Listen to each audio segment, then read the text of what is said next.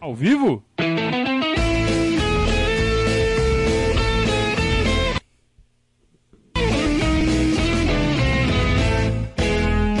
Opa, se tá ao vivo. ao vivo! Saudações alviverdes a todos. Eu sou Conrado Cacassi, estamos começando mais um Periscatso, você sabe, a live que vai até vocês toda segunda e quinta-feira aqui no nosso canal do YouTube. Deixe o seu joinha, faça sua inscrição e principalmente faça comentários, não só no chat, mas também na área de comentários. É importante mostrar para o YouTube que vocês gostam do Periscatso. Ah, como eu gosto do Periscatso. Então eu vou deixar um comentário tipo, tamo junto, valeu, é isso aí. Sabe, para contar o comentário. Então, faça isso que o YouTube vai gostar da gente e vai mostrar a gente para mais palmeirenses. Quem sabe, né? Aparecem mais palmeirenses aqui para curtir com a gente que tem esse mesmo pensamento, né? um pensamento crítico, um pensamento é, que não. que sabe separar o, o, apoiar do uh, bater palma para tudo cegamente, que sabe separar o aborrecimento de quando o time não joga bem com um comportamento tóxico. Então é esse equilíbrio que a gente tenta uh, estabelecer aqui. Quem sabe, né? Não tem mais palmeirenses por aí com essa cabeça que ainda não conhece o nosso canal, de repente passam a conhecer. Então é importante esse trabalho de divulgação uh, orgânico, né? A partir do momento que você faz um comentário, o YouTube gosta mais da gente e faz essa divulgação. Então, uh, naturalmente as coisas acontecem. Prazer muito grande estar começando mais uma semana ao lado de vocês. Não tão grande pelo que o Palmeiras vem jogando. O Palmeiras não está jogando nada. E é uma fase. Todo time bom atravessa fases de oscilação. todo time que tem um técnico longevo, é uma palavra, né? A língua portuguesa deu essa palavra para nós, longevo. Todo técnico longevo, ele tem períodos de oscilação. Normalmente em centros de futebol civilizados, essas fases de oscilação começam e terminam e se o técnico é bom, ele sai dessa situação. Ele consegue reverter, mantém o grupo sob controle e mantém a confiança de todos sobre si. Em centros menos civilizados, a.k.a. Brasil, Demite. Demite. Sabe nada de bola esse cara aí. Demite. Não vamos a lugar nenhum com esse cara aí. Manda embora. O pior é que na maioria das vezes. Desculpa. Os treineiros daqui realmente é tudo enganador. E tem mais é que mandar embora mesmo. O pior é isso. Salvo algumas boas exceções. Aliás, exceções que nós já tivemos por aqui como por exemplo o Roger Machado, que eu acho um excelente técnico. Um ótimo técnico. E já era um ótimo técnico quando esteve aqui, e hoje ele está melhor ainda porque ele evoluiu, ele aprendeu. E não aguentou a pressão aqui, não ele não aguentou, né? Não tiveram paciência com ele na primeira oscilação. E ele acabou sendo mandado embora de um jeito muito feio. Assim como o Filipão foi mandado embora de um jeito muito feio e etc. Que era outro cara que bem ou mal, tinha o grupo na mão e estava passando por uma oscilação. E, e, enfim, era só ter segurado que o general ia dar um jeito. Mas não, preferiram trazer o Mano Menezes. E assim vai, né? E assim vai rolando ciclos em centros de futebol não civilizados, como é o Brasil, como é o Palmeiras com essa diretoria e com praticamente todas, né? E é essa tendência que a gente precisa reverter. A gente precisa aprender de uma vez por todas, e, e, é por isso que, na maioria, na maioria das vezes, eu sempre sou a favor da manutenção do técnico e acabo sendo voto vencido, que todo mundo quer trocar o técnico. Troca o técnico, troca o técnico, troca o técnico. Fui a favor na, na, na para trocar o Mano, eu admito que fui mesmo. Mas o Mano não devia nem ter sido contratado. E acabei sendo a favor na, nessa última passagem do Luxemburgo, que realmente uh, eu acho que não. E acho que estávamos certos, né? Acho que estávamos certos. Não ia, não ia dar em nada, ia, ia ser só adiar o inadiável. Agora, no caso do Abel, não é nem um pouco isso, né? Ele tá com problemas. Ele tá com problemas sérios em parte por culpa dele, em parte por culpa de quem proporciona as condições para ele trabalhar. Então, começando. Começando por esse último ponto. Quem dá as condições para ele trabalhar? A diretoria. A diretoria está dando um elenco que atenda às suas necessidades? Não. Quais são as suas necessidades? Bom, dado que a gente tem um calendário cheio, ou pelo menos tinha, né, antes de ser eliminado da Copa do Brasil. E que nós vamos ceder vários jogadores para convocações, e este momento é um momento claro disso. Nós precisaríamos ter um elenco que suprisse essas faltas. Não temos. O Vitor Luiz é um lateral ok para compor elenco, para ser o reserva da lateral esquerda. Mas, num cenário onde o lateral esquerdo é o titular da seleção uruguaia, em ano de Copa América de eliminatórias, em que ele vai ficar fora praticamente 20 rodadas, o lateral esquerdo reserva precisa ser um pouco melhor que o Vitor Luiz. Precisa ser um lateral esquerdo quase com o mesmo potencial do titular. É claro que o Vinha é muito bom. Achar outro Vinha é, é complicado. Mas não pode ser um lateral esquerdo reserva tão distante do Vinha exatamente pelo fato dele é, ficar de fora por 20 rodadas, sei lá quantas. Mas é algo próximo disso. Uh, então, esse é um dos pontos. Lateral esquerdo, para fazer o Vinha num ano como este. Ah, mas esse ano é uma exceção. Não interessa. É uma exceção, então nós não vamos ganhar campeonato esse ano. Tem que enxergar o problema e né, se antecipar a ele. Então, esse é um deles. Né? É, um goleiro que saiba jogar com os pés na falta do Everton, tem a mesma situação de desfalcar por muito tempo. É, o, o Jailson é muito bom. E ele deu uma mostra disso né, nesse derby de sábado. Ele pegou duas bolaças. O Palmeiras podia ter perdido o derby, seria uma tragédia muito maior. Mas o Jailson salvou o Palmeiras. Só que o Jailson não tem. E eu não vejo ninguém falar isso. Uma das grandes qualidades do Everton que é o jogo com os pés. O Everton não é só importante como goleiro, como fazedor de defesas. O Everton é importante taticamente.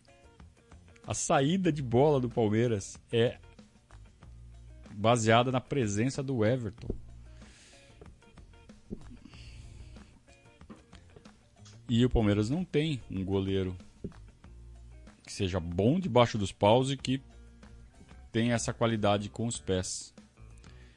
Então isso passa um pouco pela diretoria de futebol de cobrar da preparação de goleiros ou de seja lá quem for que desenvolva o Jailson e principalmente o Vinícius, porque o Jailson vai encerrar a carreira agora, mas é, principalmente o Vinícius, aprender a sair com o pé, a jogar com o pé a evoluir no jogo com os pés. Se não tem, precisa contratar.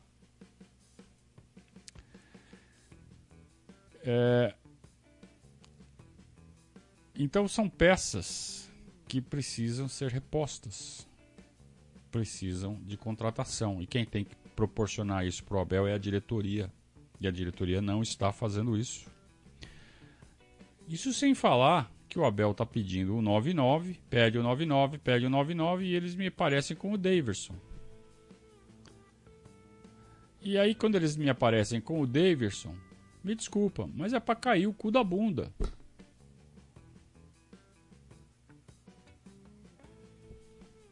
Tô torcendo pro Daverson fazer um monte de gol. Tô torcendo para ter que vir aqui e fazer outro programa daqueles. Falar assim, ó, oh, desculpa, Daverson. Sabe, que nem me fizeram com o Gustavo Gomes, tá bom. Tô torcendo para isso acontecer. Mas, por enquanto, não tá nem perto disso acontecer. Então precisa acontecer isso. Precisa o diretor de futebol cobrar desempenho, exigir desempenho, exigir desenvolvimento na cobrança de pênaltis. Qual a função do Anderson Barros? É diretor de contratação ou diretor de futebol? Porque eu entendo que o diretor de futebol tem, entre outras atribuições, contratar, reforçar o elenco, alocar jogadores que não são aproveitados em outros clubes para terem visibilidade, administrar é, a folha de pagamento. Beleza. Mas também se ele é diretor de futebol, eu imagino que ele tem, é, que ele deva ter como função é, cobrar desempenho, analisar o desempenho do, da equipe de futebol e cobrar o técnico. Ó, por que, que isso aqui está acontecendo? Por que, que isso aqui não está acontecendo? Então, qual é o problema que dentro das quatro linhas que está gritando nos nossos ouvidos hoje? é o desempenho nos pênaltis. Então, cadê o diretor de futebol falando assim: ó, isso aqui é pênalti que vocês me batam? Sua cambada de filho da. Sabe? E exigir, vocês tratem de melhorar esses pênaltis. Vocês, não vão mais ser eliminados em pênalti nem fudendo. Cadê o diretor de futebol para fazer isso? Porque do jeito que eles treinam pênalti, já falei aqui um monte de vezes. Eles ficam treinando pênalti com, com peteleco na orelha de prenda. É diversão, é, é, é sabe, é, é uma atividade lúdica para eles, o treino de pênaltis. Não, não pode ser atividade lúdica. Tem que ser treino sério, com método, com meta para bater. Então, cadê o diretor de futebol? Porque tu, quando a gente cobra o Anderson Barros, todo mundo fala, ah, Conrado, mas a gente não sabe o quanto ele pode gastar e não pode gastar, quantas mãos deles estão amarradas. Tá bom. Mas diretor de futebol não é só diretor de contratação.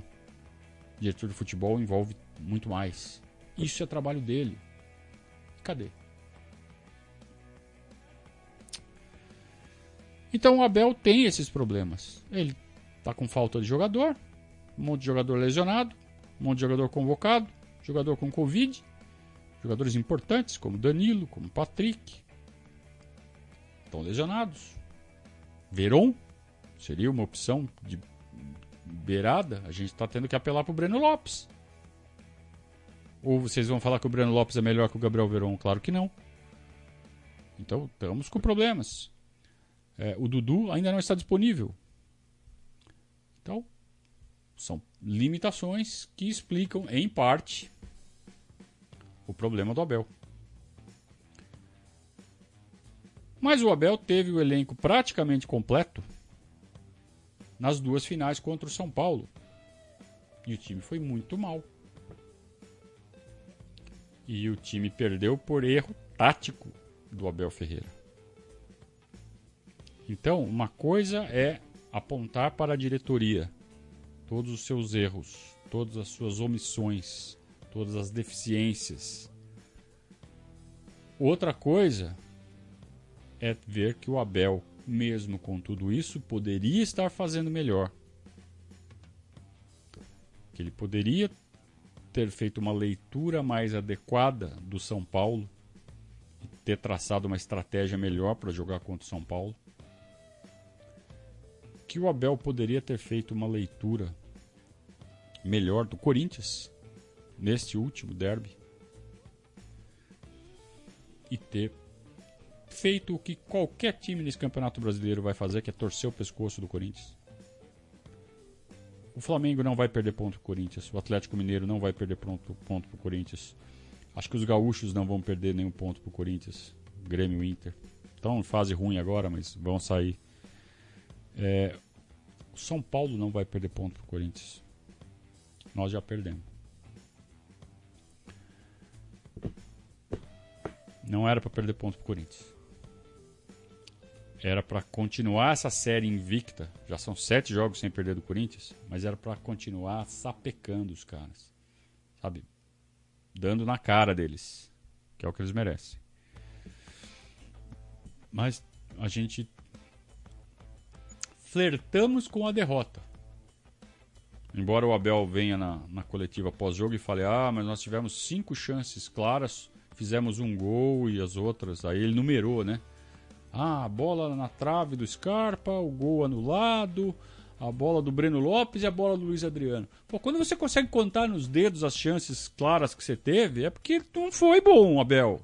Não foi bom, velho. Precisa melhorar precisa fazer uma leitura melhor. O Palmeiras poderia ter tomado as rédeas do jogo e não ter esperado o Corinthians. Ou, tá bom, vai esperar o Corinthians para jogar no contra-ataque? Acho até que dá para fazer melhor. Mas cadê os contra-ataques? Pô, era pra, já que vamos esperar para armar contra-ataque, eu quero ver pelo menos 10 contra-ataques armados. Nós não, não, não armamos. Aí vai falar assim: ah, mas. Tô, tô, repetindo o que ele falou na coletiva. Mas em jogos deste nível, as chances de gol são raras. Desculpa, Bel. Contra o Flamengo foi um puta de um jogo. Lá em Brasília, tô falando. O jogo da Supercopa. Contra o Flamengo foi um puta de um jogo. E é jogo desse nível que você falou. E teve chance pra cacete. Então dava para ter feito melhor, sim senhor. Dava para ter feito melhor. É, então eu espero que o Abel faça essa leitura. Eu espero que essas declarações dele nas coletivas pós-jogo sejam declarações calculadas, declarações que visam apenas não causar incêndio. E aí eu entenderei essas essas declarações, minimizando, relativizando, porque, como eu sempre falo aqui, essas coletivas pós-jogo, quando o resultado não é bom, só esmerdalham a situação. Porque se o treinador chama a responsabilidade para si e fala: "Eu errei, eu fiz cagada, eu fui burro", ele tá botando, sabe, ele tá entrando na frigideira, mergulhando na frigideira de cabeça. Não pode. E se ele fala que ele fez tudo certo e que a culpa foi dos jogadores que não executaram direito o que ele pediu, né? Saída Celso Rotti, é, aí ele perde o vestiário. aí ele está entrando na frigideira de um jeito ou de outro. Então qual é o jeito menos burro, o jeito onde você se preserva mais numa coletiva pós-jogo em que o resultado não é bom. Você tem que falar essas coisas. Não, os números estão falando que a gente foi bem, o gol não saiu, coisa do futebol, oh, Deus não quis. Sabe? Você dá uma miguelada. Que é o que dá para fazer que minimiza os danos. Então eu espero que seja isso. Eu espero que o Abel esteja simplesmente se preservando, preservando os jogadores, que também tem culpa. É, e que na verdade ele esteja fazendo uma bela de uma autocrítica é, para melhorar. Porque quando a gente critica o Abel, e aí é o outro ponto que eu quero que eu quero destacar aqui nesta, nesta fala, nesse começo, é que é, é, uma, é uma tarefa muito difícil do jeito que as coisas são hoje você tomar um posicionamento sem que ele tenha uma consequência radical. Então, quando alguém critica o Abel Ferreira hoje, parece que fica implícito que estamos pedindo a cabeça do Abel. Não, Abel não está indo bem. Qual é a solução? Fora Abel. Não! Não, animais! Não. Sabe quem quer isso? Os animais. Os animais, os membros da imprensa, que são pouco profissionais, que usam camisa de clube por baixo do uniforme da empresa e que usam o microfone para torcer disfarçadamente. Esses são os animais. Os que têm como missão é, prejudicar os clubes que não o clube de coração deles. São maus profissionais, são clubistas disfarçados.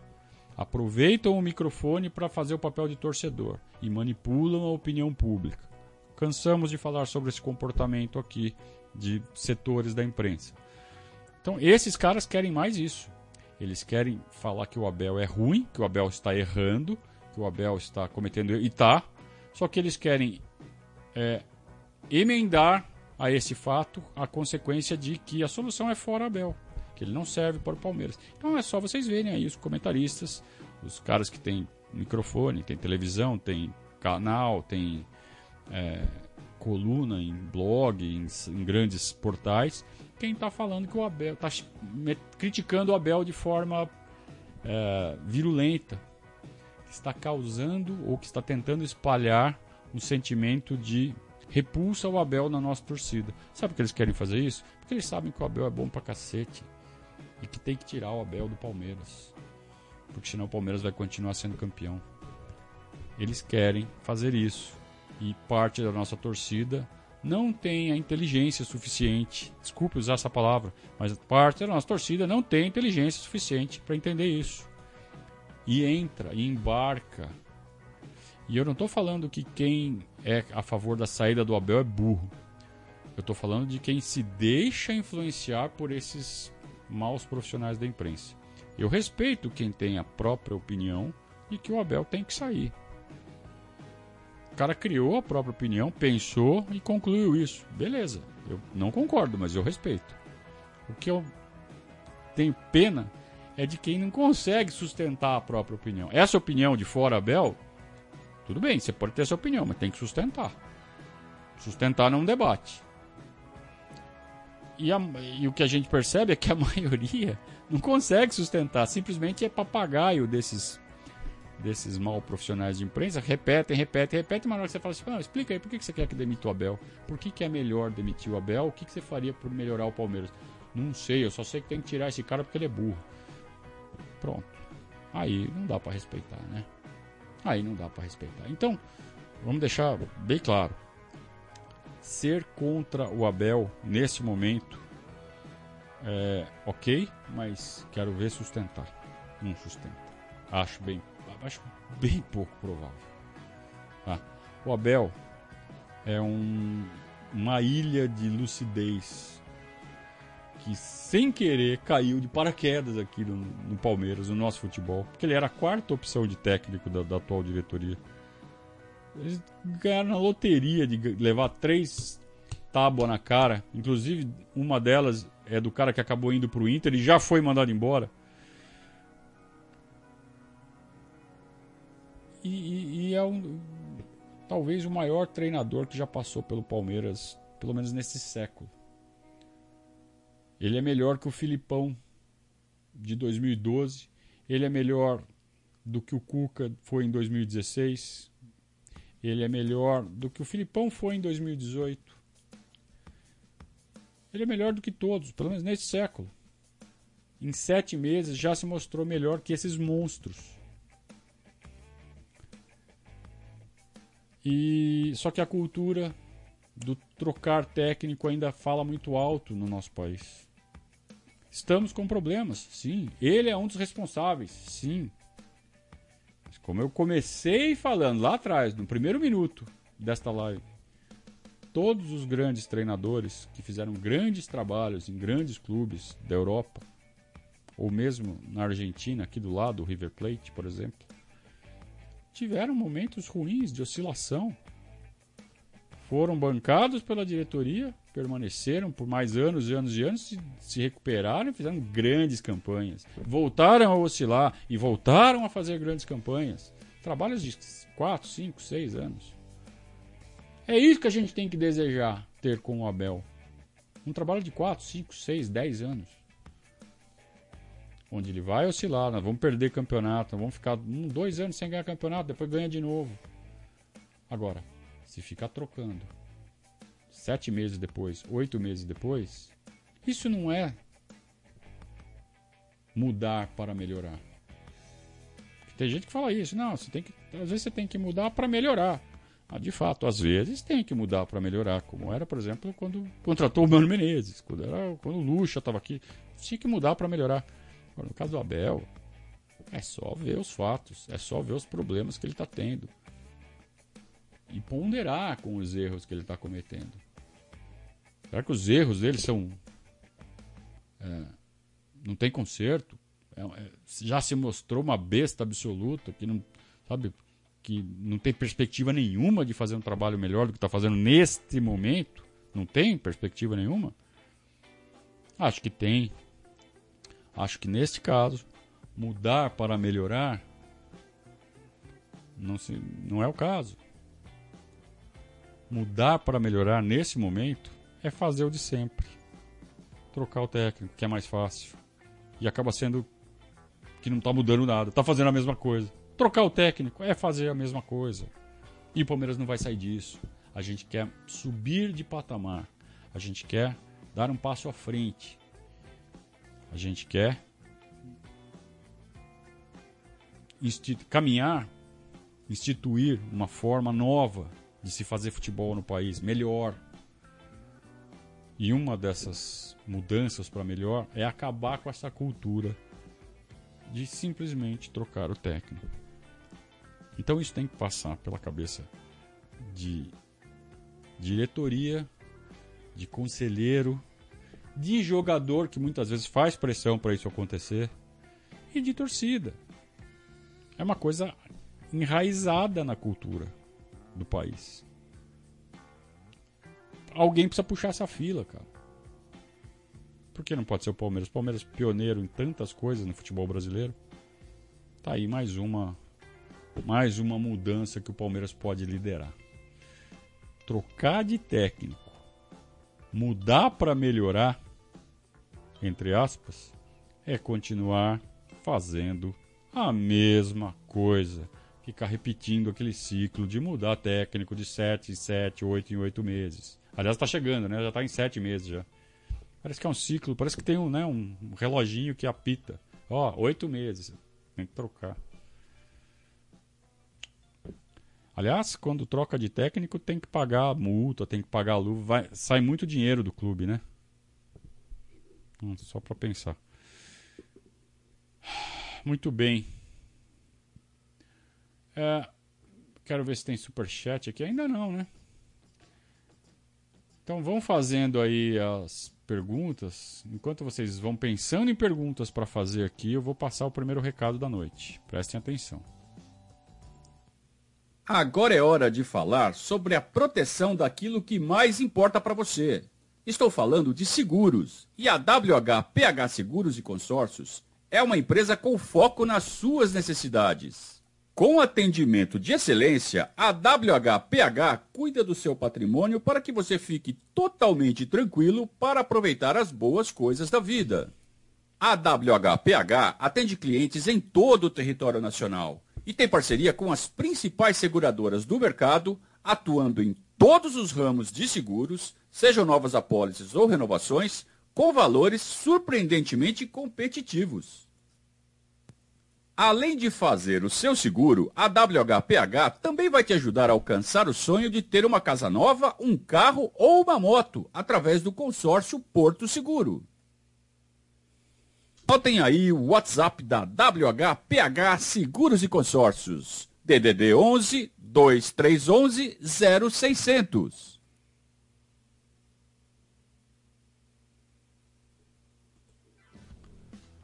Muito bem. Uh, adquira um serviço da WH PH Seguros e Consórcios e torne-se um padrinho do Verdaço por três meses por conta da WHPH Seguros. Fica a dica. É, o Rodolfo está falando que está sentindo que a torcida do Palmeiras está cedendo a campanha Fora o Abel iniciada pela imprensa. Eu não sei se é iniciada pela imprensa ou se a imprensa é que nem aquele.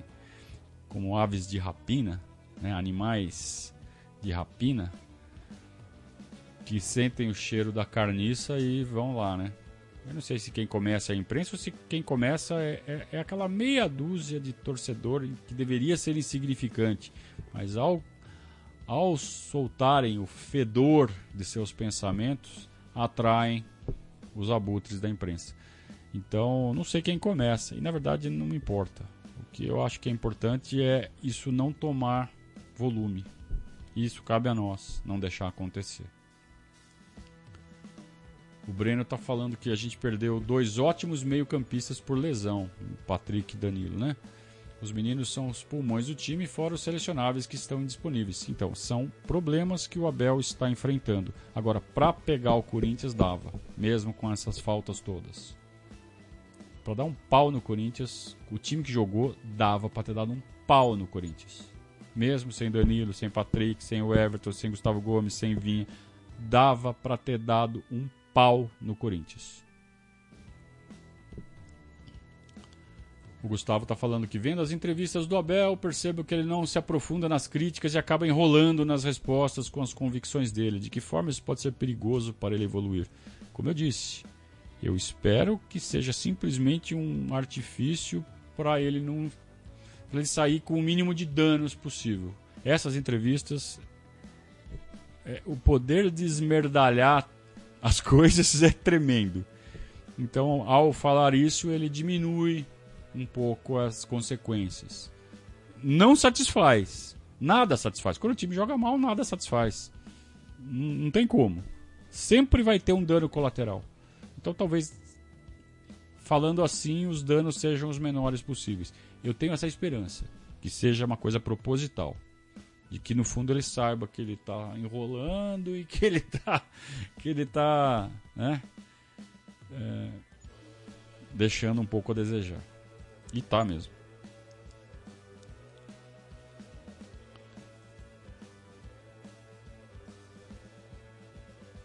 Uh...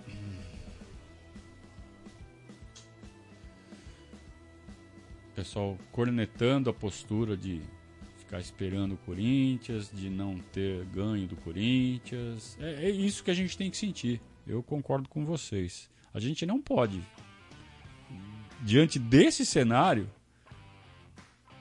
encarar de forma suave um, um empate desse com o Corinthians. Eu não me conformo. Eu não me conformo. Aliás, eu não me conformei até agora de não ter sido campeão em cima do São Paulo. Não pelo, pelo troféu, não pelo campeonato, mas pelo duelo, pela disputa. A gente jogou uma final com o São Paulo e perdemos. Não, não me conformo. Esse time de São Paulo não era para ganhar o Palmeiras.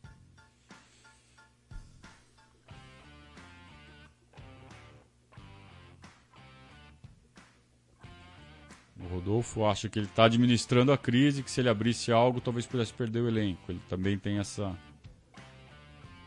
Essa.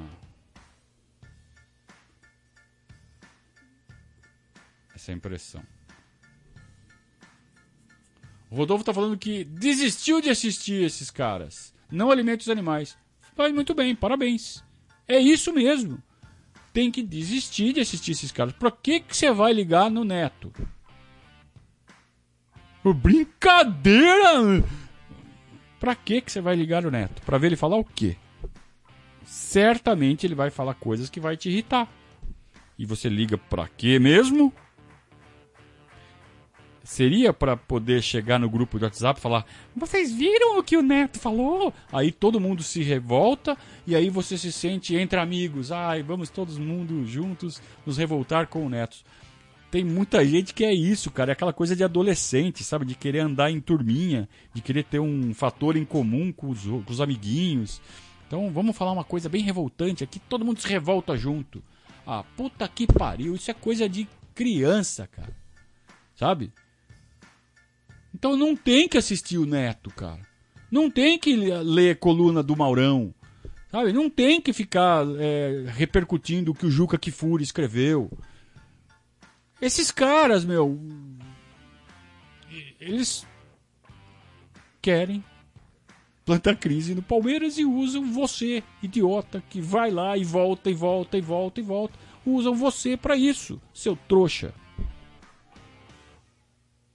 Não alimente os animais. Espera aí que eu vou dar uma patada aqui em vocês. Não alimentem os animais, seus animais. De teta. Malditos. Então, parabéns para você que deixou de assistir esses caras. Feliciano, eu não estou entendendo sua pergunta, cara. Você já fez ela duas vezes e eu não consegui entender o que você falou.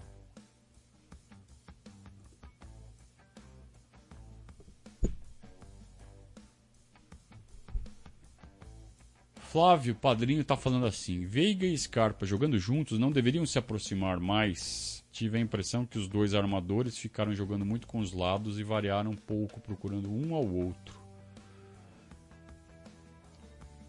Também, mas se ficar trocando bola um com o outro, não sai disso, né? É, a função deles é fazer a ligação com a turma da frente.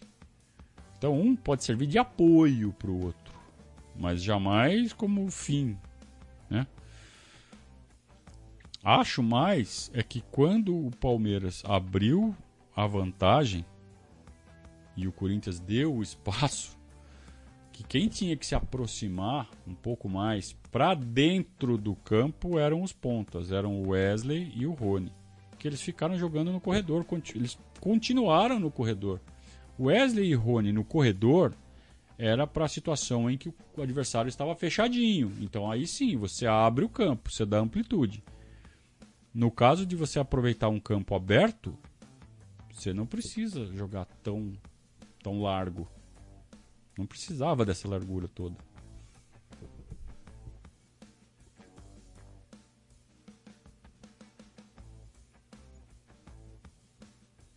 Uh, o Mário Garibe está falando que se o Abel completar um ano no cargo, vai soltar Rojão. Eu vou soltar Rojão se o Palmeiras for campeão, né? É, aí eu acho que o Palmeiras vai ser campeão como consequência da permanência do Abel. É, mas rojão, rojão mesmo a gente só solta quando faz gol, quando é campeão, né? Não com medida administrativa. Mas eu entendi a sua figura de linguagem. Você vai comemorar, você vai ficar muito feliz se ele chegar a um ano, etc. Eu concordo em partes com você.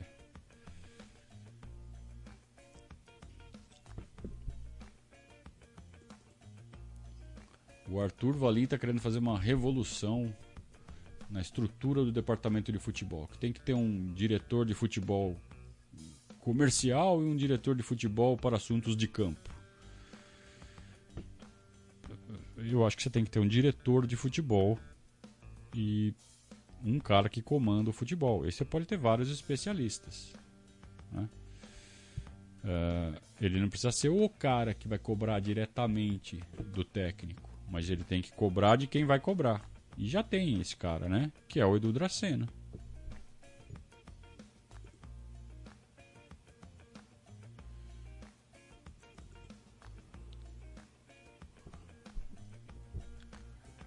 Elogios, estamos recebendo aqui alguns elogios do Renan. É, quem mais teve um elogio aqui? Canal Verdão elogiou, muito obrigado a todos. O Lincoln está falando que o Abel fica, mas o time precisa melhorar. É isso, é essa postura. A gente critica o trabalho, isso não quer dizer, não é sinônimo de fora. Né? Não precisa ser extremo. Existe uma zona cinza. Ou existe uma zona verde claro, né? Não é nem verde nem branco, é um verde claro, um verde piscina.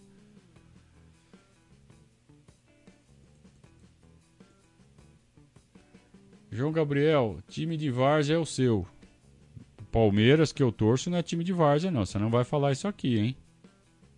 Cuidado.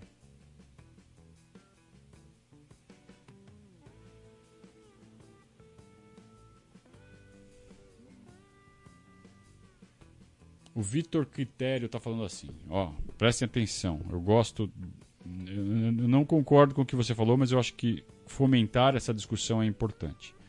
A única coisa a se cornetar no português, português é o Abel, é que ele gosta muito de um jogo reativo em detrimento a um jogo mais propositivo. De todo modo, deve ser nosso treinador mais moderno, digamos, em toda a história. É, eu não acho. É, eu acho difícil, vai, vamos, vamos tentar construir bem essa, esse diálogo aqui, porque eu acho que o ponto que você construiu é importante. Eu não acho que ele gosta do jogo reativo. Eu entendo que ele gosta de ler o adversário e montar o time de acordo com o que o adversário pode oferecer de perigo. Pô, Conrado, mas isso não é ser reativo? Não necessariamente. Ué, se vem um time como a Chapecoense e vem com aquela proposta, ele monta um time em cima da Chapecoense. Foi o que ele fez. O Palmeiras enfiou 3 a 0 no primeiro tempo e podia ter enfiado 5 no primeiro tempo. Isso não é ser reativo. O futebol reativo é o futebol de contra-ataque. Tá? Não é esse o ponto. Agora, por outro lado, ele parece que nas leituras que faz, ele enxerga o modo de transição, de contra-ataque, o tal do futebol reativo, como solução para algumas situações que na verdade não eram para ser. E aí casa com o que você falou. Então a gente tem recentemente casos de leituras em que ele entendeu que o melhor era fazer o jogo de transição e não o ataque posicional sendo que a gente não concorda com isso. Eu não concordo, acho que vocês também não, a maioria de vocês não concordou com isso. E os exemplos são esses. Os dois jogos contra o São Paulo, o jogo contra o Corinthians agora, era para ter tomado conta do jogo e não esperado o adversário. O adversário era muito mais frágil que o Palmeiras. Acho que respeitou demais a camisa, talvez. Então, eu, é, é aí que eu quero fazer o contraponto. Por que será que ele fez essa leitura tão óbvia para nós que não era? Será que ele respeitou demais a camisa ou será que ele realmente estava acreditando num jogo de contra-ataque? A gente não sabe o que levou ele a ter esse raciocínio, mas coincidentemente foi contra São Paulo e Corinthians. Então, só ele pode dizer. E ele foi perguntado. E ele saiu pela tangente. Só ele pode dizer, cara. Mas eu realmente. Uh, não consigo entender, só consigo imaginar. Não tenho a máquina de ler mentes do Galvão Bueno. Então eu só consigo pensar que ele está é, dando essas entrevistas para evitar danos maiores. Tem aqui mais. Tem dois superchats aqui, vamos lá.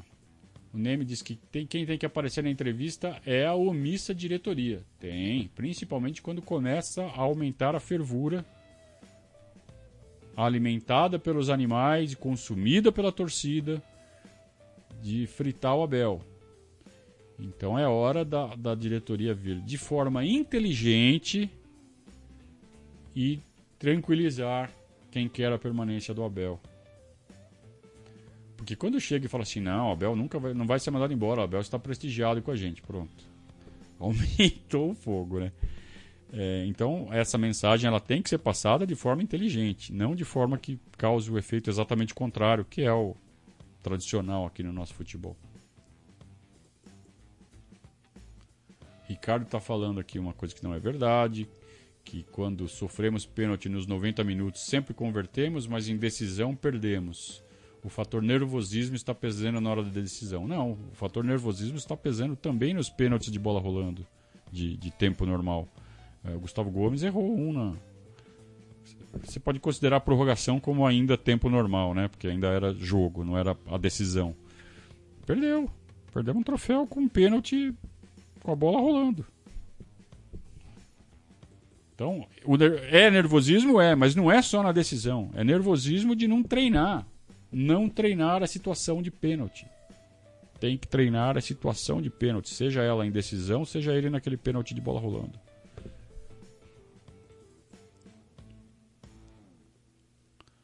Marcos Biancardi ele pergunta se, se eu não acho que essa queda de rendimento do time não é pela ausência das crias da academia no time. Marcos e amigos, não existe causa isolada em futebol. Ah, se o Danilo e o, e o Patrick tivessem, estava tudo certo. Não. Piora. A ausência deles, claro que piora. Mas não é o fator isolado. Não é esse o fator que você fala, ah, aqui é a causa. É uma delas. Mas em futebol, quando você reverte uma tendência, positiva para negativa, negativa para positiva, você reverte uma tendência, você pode ter certeza. É sempre uma convergência de fatores. Não é nunca uma coisa isolada.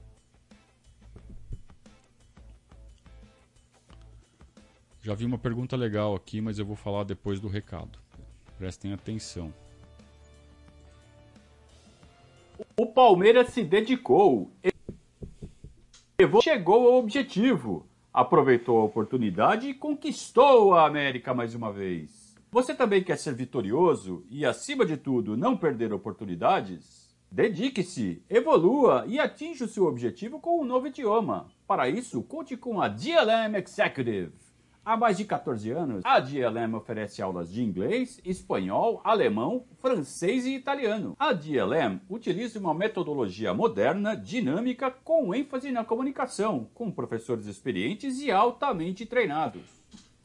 Os cursos da DLM podem ser personalizados de acordo com a sua disponibilidade e budget. E o mais importante, adaptados à sua necessidade. As aulas podem ser online, in company ou in-house individuais ou em grupo. Anote aí o WhatsApp da DLM Executive 11 99 600 3613. Entre em contato agora mesmo para mais informações. Você pode agendar uma aula piloto gratuita. Ligue para a DLM Executive 99600 3613. É o telefone, o WhatsApp. Vai falar com o Daniel. Vai falar que viu aqui no Verdazo tá? Chora um descontinho que você leva, né? É... Eu queria falar aqui com o senhor Marcos Saavedra, que já reclamou disso no passado, em alguns periscates passados, e reclamou hoje de novo. Marcos Saavedra, hoje eu avisei, vou dar patada, vou até ligar a câmera da patada aqui. Então eu dei o aviso. Então, se você que tem os ouvidinhos sensíveis, ficou incomodadinho com a patada, é porque você é muito lerdo. Então eu vou dar outra patada em você agora. Estou avisando para você tirar o seu fone agora. Ouvidinho sensível! Não pode levar a patadinha que dói o ouvidinho! Ai, ai, ai!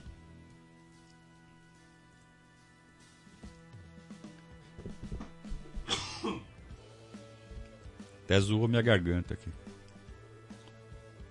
Ô Marcos Saavedra, eu avisei que ia dar patada, pô. Fica esperto aí. Agora sério, agora uma pergunta boa aqui.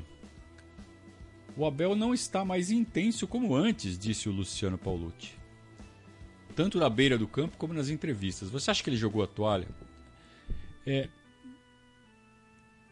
Como o torcedor, eu não sei se é só o palmeirense ou se em outras torcidas é assim também, mas como gostam de enxergar fantasmas, criar fantasmas.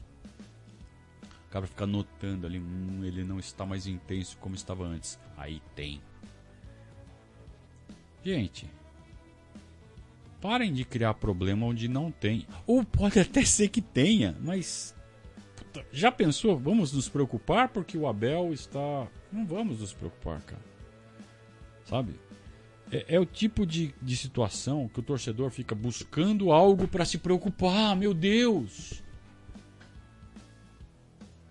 Não tem nada que possa ser feito se for isso mesmo que você está falando. Não, não há nada. Ah, mas se for isso, é, a gente tem que cobrar a diretoria para que deixe o Abel mais satisfeito, porque ele está muito satisfeito, ele está entregando os pontos. Cara, a gente tem que cobrar a diretoria com o Abel fazendo cara de, de puto ou de feliz ou de triste ou de do que for. Não, não depende do que a gente está vendo. A gente tem que cobrar a diretoria para dar condições para o Abel, independente do que ele está fazendo. É sempre. Se a diretoria estiver fazendo seu papel direitinho, a gente não precisa cobrar, mas a gente está tá vendo que eles não estão fazendo esse papel. Então, independente do Abel estar tá dando sinais ou não, tem que cobrar a diretoria. Ponto. Logo, ficar se preocupando com a cara do Abel é demais, Luciano. É demais, não precisa. Sabe, ficar inventando fantasma, criando, sabe, monstros.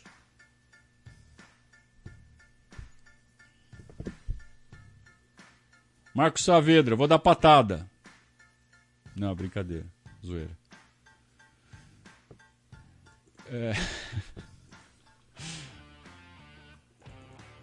Marcos Lima. Você acha que o Gustavo Gomes e o Vinha? O cara escreveu Vinha com H. Pelo menos não escreveu Vinan, né? Então, Vinha eu aceito. Você acha que o Gustavo Gomes e o Vinha podem se tornar rivais por conta da Copa América, cada um defendendo sua seleção? Marcos Lima, sua pergunta foi tão cretina que eu acho que você escreveu só para escrever Vinha que você fez essa pergunta. Não é possível que você esteja achando que eles vão virar rivais, que vão voltar da Copa América um de cara feia pro outro. Não é possível que você esteja pensando isso, velho.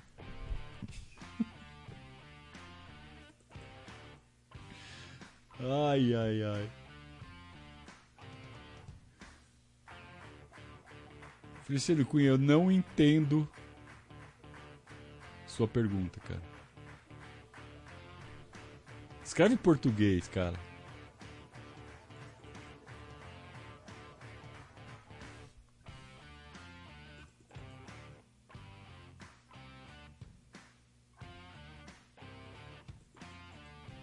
Ari. Abel parece cansado mesmo. Não é para menos. A imprensa tá pegando forte nele. Pior ainda é o fogo amigo. Ah, tá vendo como essa, esse monstro ele começa a tomar dimensões? A gente não tem que se preocupar com o Abel, cara. Com o que o Abel tá sentindo. A gente tem que se preocupar em dar condições de trabalho para o Abel. O resto é consequência. Então vocês estão se preocupando com o efeito. Como efeito dessa inoperância da diretoria, ele está ficando de saco cheio. Então não se preocupem com a cara do Abel, se preocupem com a diretoria que não está dando as condições necessárias. Foquem na causa e não na consequência. Animais de teta.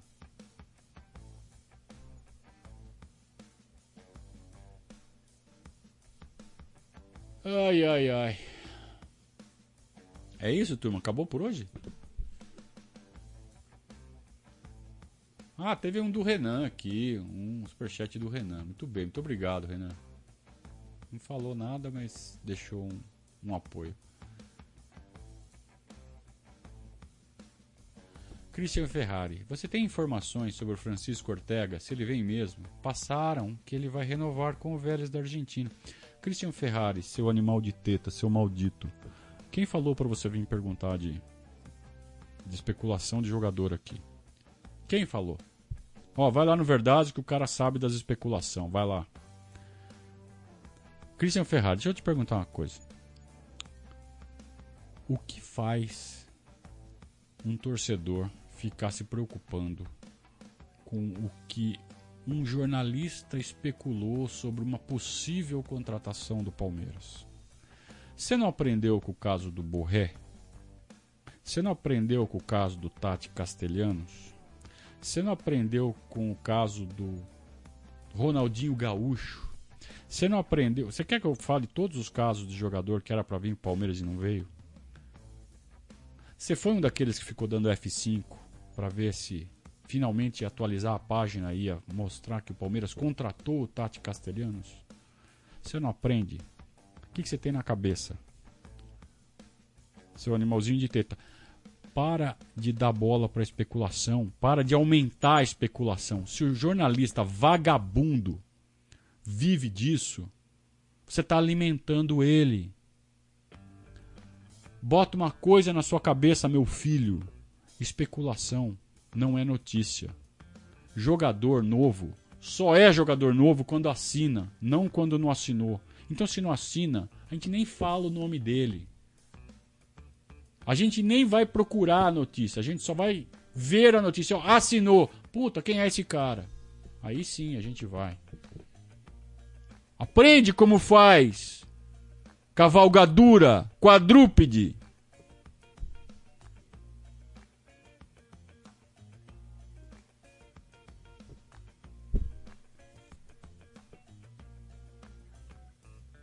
Ai, você xinga muito as pessoas, Conrado. Ah, é zoeira, né, meu? Vocês têm que entender isso também. Ai, como você xinga.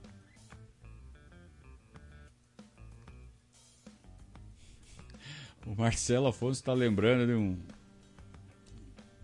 É, assim, a pergunta dele: Como era a música do caminhão de gás antigamente? Ano sim, ano não, Palmeiras campeão. É,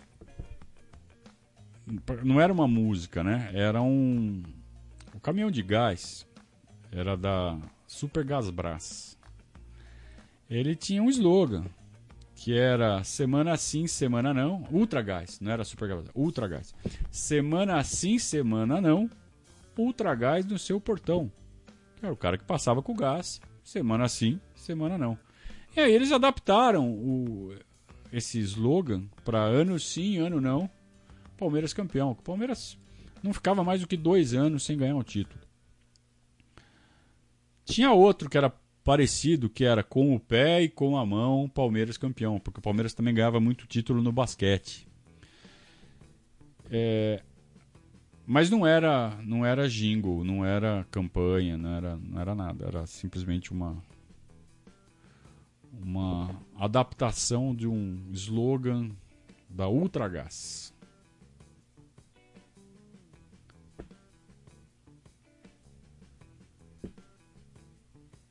Aí o Vilas Boas tá muito bravo. O Palmeiras não contratou esses caras pela inoperância enorme do inútil Gagliotti. Você não sabe nem se teve a negociação de verdade. Você não sabe nem se não é coisa plantada pelo, pelo, pelo, pelo empresário do, dos, dos atletas. Sondagem tem toda hora a inoperância da diretoria é, é um, ela não pode ser confundida com a frustração de você não ter ganho o brinquedinho novo que você queria. Ah, e o Tati Castelhanos. Ele tem um nome tão legal, Tati Castelhanos, nome de mulher ainda, Tati. Tati para mim é Tatiana.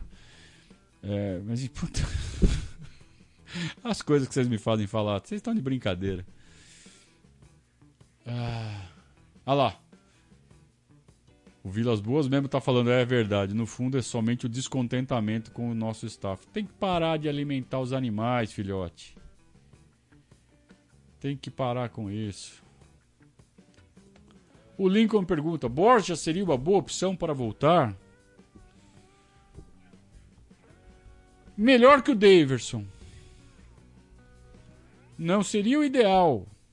Já veio aqui e não foi bem. Significa que não daria certo de novo? Não, tem chance de dar certo, porque é outra situação. Duas situações básicas são diferentes. Primeiro, que é outro técnico que tem já um histórico de recuperar jogadores, que é o Abel. E outro que não tem a torcida no estádio, que é um fator que a gente sabe que puxava o desempenho do Borja para baixo. Ele não lidava bem com as críticas da torcida e agora não tem torcida. Então poderia sim ajudar. Nesse momento ele poderia ajudar. É, teria possibilidade de ajudar. Não sei se de fato ajudaria, não tem como saber. E tenho convicção que seria melhor que o Davis.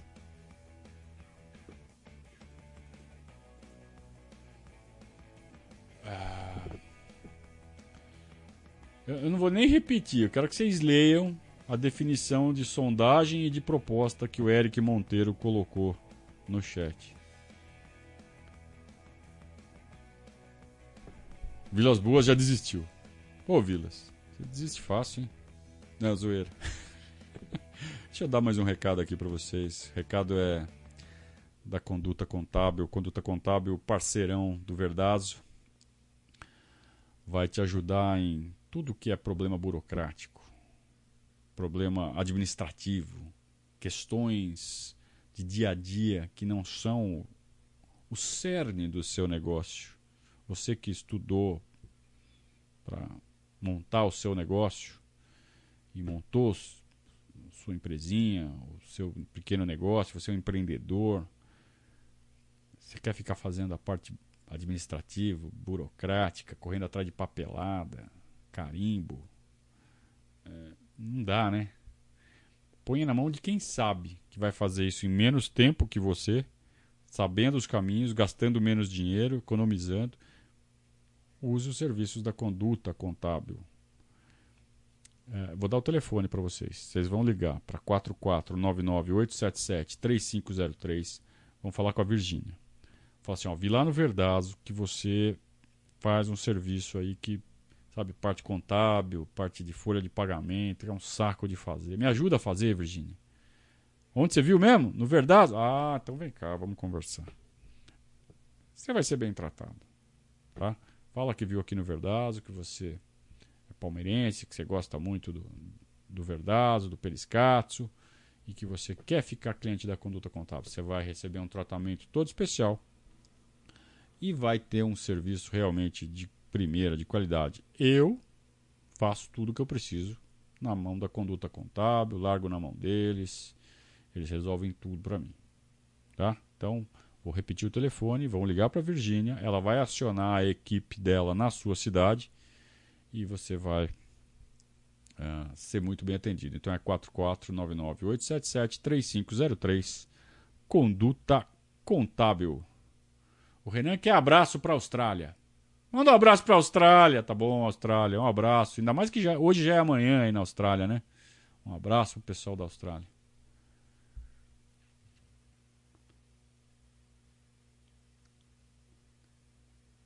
É...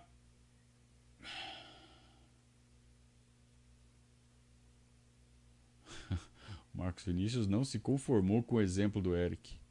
Eu achei um bom exemplo. O, Ferraz está falando que a gente tem que lembrar que todos esses jogadores que voltam têm que abrir um espacinho na folha salarial. O Dudu não estava previsto que era para voltar. Na verdade, o negócio foi feito para ser vendido em duas parcelas. A segunda parcela era muito baratinha, né? sendo que a primeira era sem devolução. Olha que negócio que os caras do Qatar não toparam. É assim: você paga a primeira parcela, que ela vale só pelo empréstimo. Mas se você pagar a segunda parcela, fica com o jogador inteiro para você. Pô, eles pagaram. E, e, não são parcelas iguais, hein? A primeira parcela era maior do que a segunda. A segunda era um pelinho, era 2 milhões e meio né, de euros. Então era só pagar 2 milhões e meio de euros para ter o Dudu. E eles não quiseram. E falaram assim: não, pode ficar com a primeira parcela, tô o Dudu de volta para vocês. A diretoria do Palmeiras não esperava isso. A diretoria do Palmeiras esperava pegar esses 2 milhões e meio de euros e, e resolver problema com esses 2 milhões e meio de euros. De repente, o que, que eles ganham? O Dudu e o salário do Dudu para pagar. Então é um problema. Ótimo problema do ponto de vista esportivo, mas putz, o diretor financeiro deve ter amaldiçoado a quinta geração dos negros do Catar ali.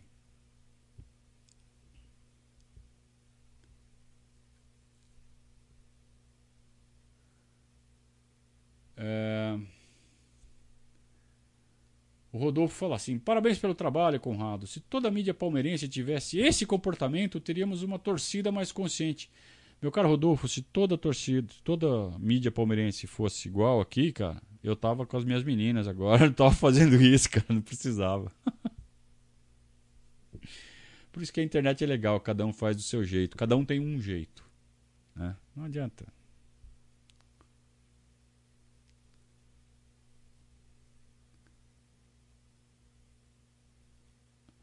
Até onde você acredita, Conrado, está me perguntando o César Pinho, que a falta da torcida nos estádios está influindo em resultados negativos no Allianz Parque que não eram comuns antes? Eu acho que tem o lado positivo e negativo. O lado positivo é que não tem aquela pressão ruim. Aquela pressão que jogadores, que, por exemplo, o Borja não aguentavam. E que tem outros jogadores que a gente sabe que que caem um pouco de rendimento sob pressão, que funciona ao contrário. Tem jogador que é, gosta, que precisa da pressão. Você tem que ficar gritando, xingando, aí o cara acorda e joga. E tem jogador que não adianta nada. Você xingar, não xingar, é a mesma coisa, tipo o Lucas Lima. Não, não acontece nada.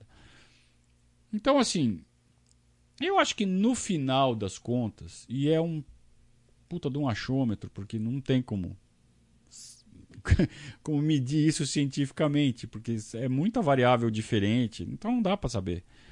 Mas assim, é, é, aí é aquela coisa do sentimento, né? Coisa de quem já viveu muito tempo dentro do Parque Antártica, do Allianz Parque. Eu acho que no final desequilibra contra nós. Eu acho que em determinados jogos, se a torcida do Palmeiras tivesse, o resultado teria sido melhor para nós. Por outro lado, como eu disse, alguns jogadores poderiam estar rendendo pior. Mas é, tem que botar na balança e, e, o achômetro. Né? Eu acho que no final, mesmo com esse desequilíbrio, é, se tivesse torcida ia estar sendo melhor para nós em termos esportivos. Isso sem falar em termos financeiros, que aí com certeza ia estar melhor. Né? Então, eu não tenho dúvida de que essa falta de torcida o Palmeiras poderia estar indo melhor ainda se não tivesse. Vamos lembrar que a Libertadores a gente ganhou com torcida.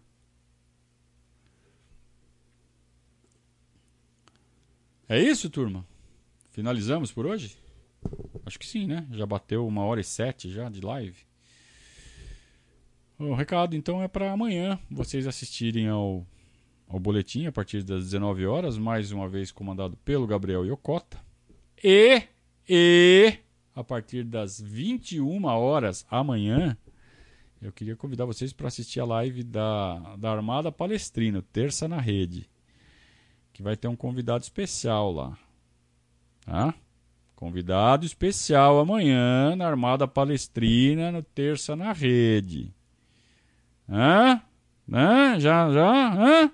Convidado especial amanhã. Então, amanhã, todos no terça na rede no Armada Palestrina às 21 horas. Muito obrigado a todos pela companhia, pelas perguntas, pela conversa, pelo papo. Não vou pedir desculpa para quem eu dei patada, que mereceram. E voltamos com o Periscatso na quinta. Ah, tem jogo na quarta e quinta Periscatso de novo. Combinado?